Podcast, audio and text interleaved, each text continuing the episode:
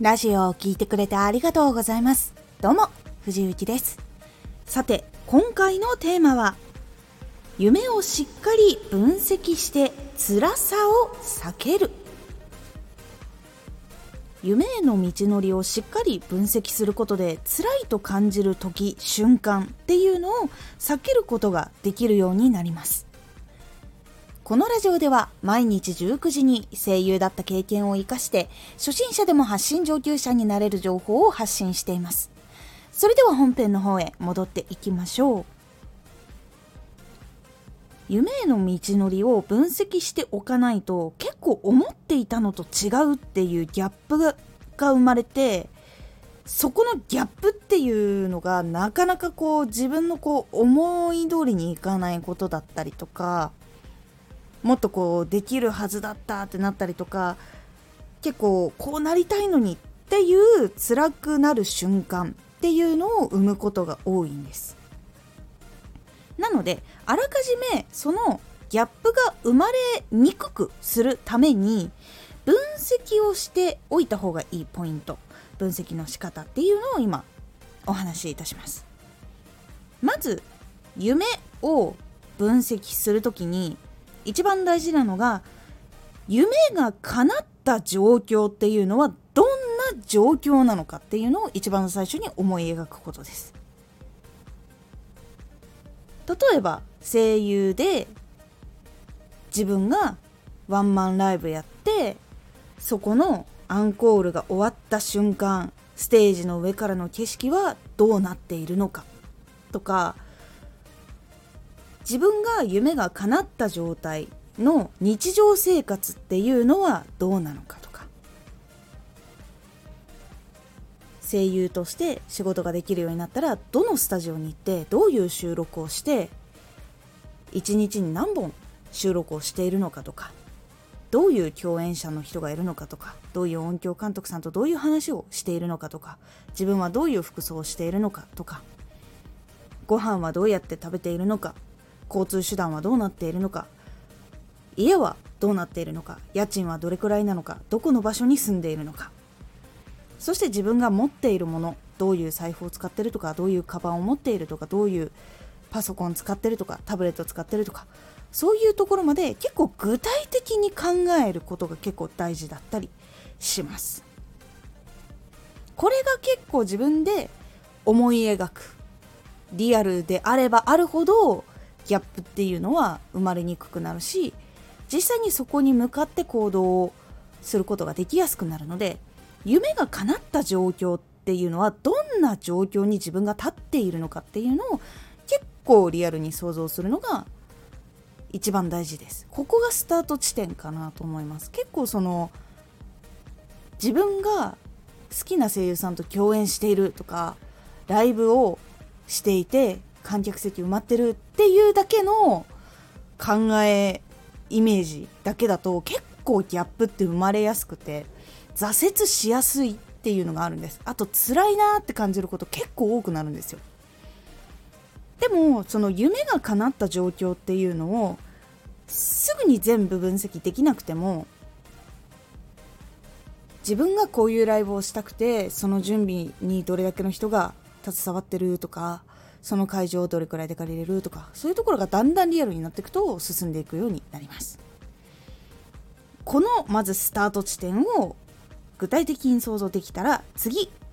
今ちらっとちょっとだけ言ったんですけど現実的な数字を出すっていうのが次に大事になってきます。例えばライブする時にその会場は何人お客さんが入るのか。で会場費はどれくらいなのかスタッフさんとかそういう人たちに支払うお金はいくらなのかとか事務所に納めるお金とかはいくらなのかみたいなそういう数字的なものを出していきます。ファンの人数とか売り上げとか会場費とかあとは自分がこう住みたい場所みたいなのがあったらそこの家賃を実際に似たようなものを調べてみてどれくらい必要だっていうのを出しておいたりとか。そういうのが結構具体的に大事になってきます。例えばパシフィコ横浜っていうホールがあるんですけどこれは神奈川県にある海辺にあるホールなんですけどここはマックス5000人ちょいくらい。で音響卓とかいわゆるそのイベントのためのそのスタッフさんがいる場所とかをちょっと差し引いて大体5000ぐらいなんですけど5000もうちょい入る会場なんですけどその会場を1日レンタルするといくらなのかみたいなこれサイト調べると出るんですよ1日どれくらいレンタルしてますよっていうのがあって実際にその金額を見た時にじゃあ何人入れてチケットいくらだったらそれが支払えるのかなっていうふうに考えたりするんですね。この時にもしライブとかをやりたい人だったらグッズ作りたいって思う方いると思います。その時にじゃあどういうグッズを作りたいのかで実際にそのグッズを作るサイトとかに行ってみてどれくらいのお金がかかるのかを見てみると結構良かったりします。でそしてデザインは他の人に頼んだらどれくらいになるのかなとかそういうのも調べておくと結構良かったりしますこういうふうにリアルな数字を知っていくと達成しなきゃいけない目標金額とかあとはその進んでいく時に自分が夢に向かって進んでいっている間にいろんな人にこう協力してもらう時にビジネス分かっている方と話をしたりする時に誤差が生まれにくくなります。いわゆる例えばその自分が活動したことによって1日に100万売り上げが出た。ってなったとします。そしたらいっぱいお給料もらえるのかなって思ったら全然なんならいつもよりも少なかったっていう時があるかもしれないんですけどその時に何が差し引かれているのかとかどういうのが次必要だからちゃんとその売り上げから次のイベントのための貯蓄をしてるのかとかそういうのを分かっておいた方が結構そのギャップが生まれにくい。これも辛さを避ける一つのあれなんですけど例えば事務所に所属した時とかになんでそういうことをしてくれないんだろうとかマネージャーさんと揉めるっていうことも結構減るのでこういうことはしっかりと知っておいた方がいいと思います。実際にこれを知ってる知らないっての揉め事は結構多いしソロになってから成功できるかどうかっていうのも結構変わる部分でもあるので是非ここは押さえておいた方がいいです数字を出すそして3つ目。その数字を達成していくためにはどんな努力や成果が必要なのかを知る。になります。努力だけだとなかなかその達成が難しいことっていうのがあるので成果っていうものを今回つけています。で成果っていうのはどんなものかっていうと例えば声優としてバンバンワンクールいっぱいアニメ出たいって思っていたとしたらそこで必要な成果っていうのはオーディションに受かることになります。でオーディションに受かるだけだと今度ダメなんですね。受かってちゃんと芝居をしてでその芝居も音響監督さんが求めているものだったりその作品をもっと良くするために自分も考えてちゃんと話し合ったりとかして作品を良くするために芝居のプランを考えたりとか話し合ったりとかすり合わせをして作っていくっていうことをやってアニメがヒットしてイベントに出ることになったらリアルのイベントでちゃんと楽しんでもらえるようにトークしたりパフォーマンスしたりそういうことをちゃんとやってそれで次のアニメに呼んでもらえるっていうような成果が必要になってくるんですね。それが続いているからこそオーディションでもあなたのこの声この芝居がやっぱり必要だからあなたにやってほしいっていう風になったりするわけなんですね。いわゆるこういう具体的などういう成果いわゆるどういうことをクリアしないといけないのかっていうのが必要になってきます。でライブやっている方で武道館目指してますっていう方とかもいらっしゃると思うんですけどそういう時ってやっぱり信頼が必要になる瞬間っていうのが出てきます自分が所属している事務所がソニーとか ABEX とかそういう大きいところのアーティストさんっていう保証ができる場合とかはいいんですけどそうじゃない場合の方もいらっしゃると思いますその時にどう武道館の人たちに信頼してもらえるかっていうのが必要になってくる時っていうのがあるんですね。それは例えば集客力だったりとか知名度だったり SNS での人気度だったりとかそういういろんなものを積み重ねてやっと信頼してもらえるっていう部分になっていくっていうものがあったりするのでそういうのも調べておいた方がいいです。自分が目標としている場所があるのだとしたらそこを借りるためにはどうしたらいいのかとかどういうのを積み重ねていないといけないのかっていうことを具体的に知るっていうのが必要になります。そうするとそこを達成するために必要な努力っていうのが分かってきます。オーディションに受かるだとしたら芝居だけが上手くてもダメっていうのが分かると思います。芝居がいいから伝わるわけでもないんです。人柄がいいとかやっぱりこう話が合うとかその頑張ってる姿勢だったりとかやっぱこう人間味とか人間性っていうのが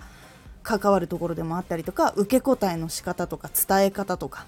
そういう芝居以外での話す力っていうのも必要だったりとかします。で実際に現場に入った時とかだったら先輩たちにどうやってこう気を使うのかとかその先輩たちと話をする時とかアドバイスをもらうとかもしくはご飯を一緒に食べに行けるようにするためにはどういうふうにお話ししに行ったらいいのかとかそういう部分が必要だったりとか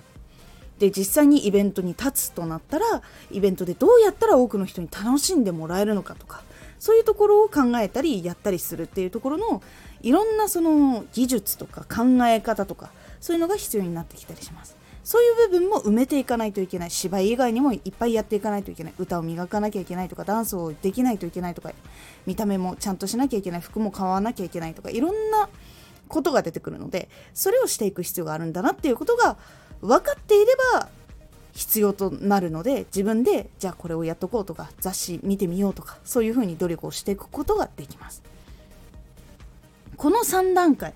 分析する時はこの3段階をやっておくことで結構夢とのギャップっていうのが埋まります。まず1つ目が夢が叶った状況を具体的にどんな状況なのかどんな環境なのかどういう動き方をしてるのかっていうのをしっかりとリアルにする。そして2つ目。それを叶えるためもしくはそれが叶っている状態にはどんな数字が揃っているのか。っていうのを具体的に出す。そして3つ目。それを数字を達成したりするためにはどんな成果が必要か。でそのためにどんな努力をしなきゃいけないのかっていうのを知る。この3段階をしっかりと分析して理解をしていくことで先ほども言った通りかなりギャップがなくなります。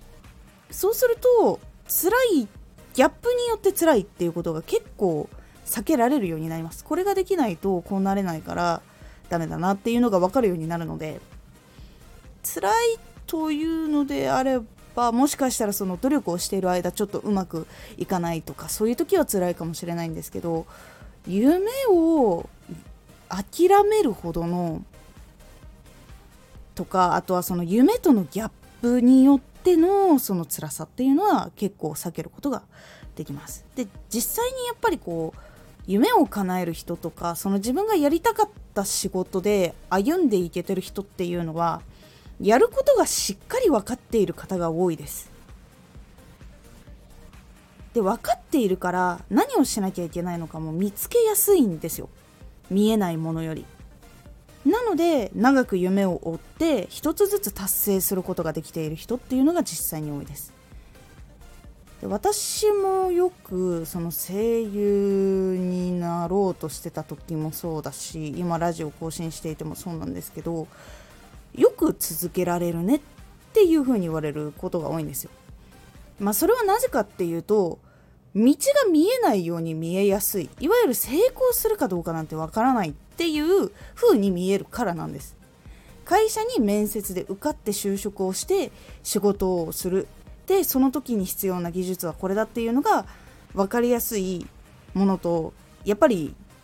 芸能とかサービス業とかっていうのはやっぱ見えにくいように見えるようなので、まあ、確かに笑いのツボが違うとか芝居の流行りがあるとかあとはどういう声が流行るのかとかそういうのは確かに流れによってすぐ変わっていきます。なので難しく感じるっていうのもわかるんですがやりたいことをどうやって届けるのかっていう部分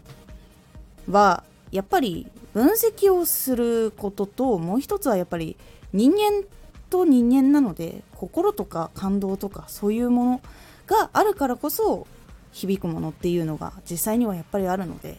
そこがやっぱり肌身に染みて感じているかどうかっていうところが結構変わってきます。で実際に夢を分析したこの3つのポイントっていうのは私が実際にやったことでした。でこれが見えてやっと実績とかその進み方とか努力の仕方とかが変わっていってフォロワーさんが増えたりとか生放送の時にたくさんの人が話に来てくれたりとか実際に自分のパフォーマンスによって収益が生まれたりとかっていう部分につながっていきました。なので夢の道のりっていうのはしっかり分析をしてそこに向かってどういう努力を自分が実際に着実にできていくかっていうところで結構変わってきますので是非参考にしてみてください。今回のおすすめラジオ一度自分で全てやって稼ぐ。一度自分で企画を立ててで販売の経路組んで自分が分かんないところを手伝ってもらったりとか技術屋さんの人に声かけたりとかみたいな本当にそういうのを自分でやってまず1円でも10円でも1万でも稼ぐ。っていう経験があるかないかで個人事業主になったりとかタレントになったりとかマネージャーさんになった時に大きく考え方も動き方も変わるというお話をしております。このラジオでは毎日19時に声優だった経験を生かして初心者でも発信上級者になれる情報を発信していますのでフォローしてお待ちください。毎週2回火曜日と土曜日に藤雪から本気で発信するあなたに送る上級者の思考の仕方やビジネス知識などマッチョなプレミアムラジオを公開しています。有益な内容をしっかり発信するあなただからこそ必要としている人に届けてほしい。毎週2回火曜日と土曜日。ぜひお聴きください。Twitter もやってます。ツイッターでは活動している中で気がついたことや役に立ったことをお伝えしています。ぜひこちらもチェックしてみてね。コメントやレター、いつもありがとうございます。では、また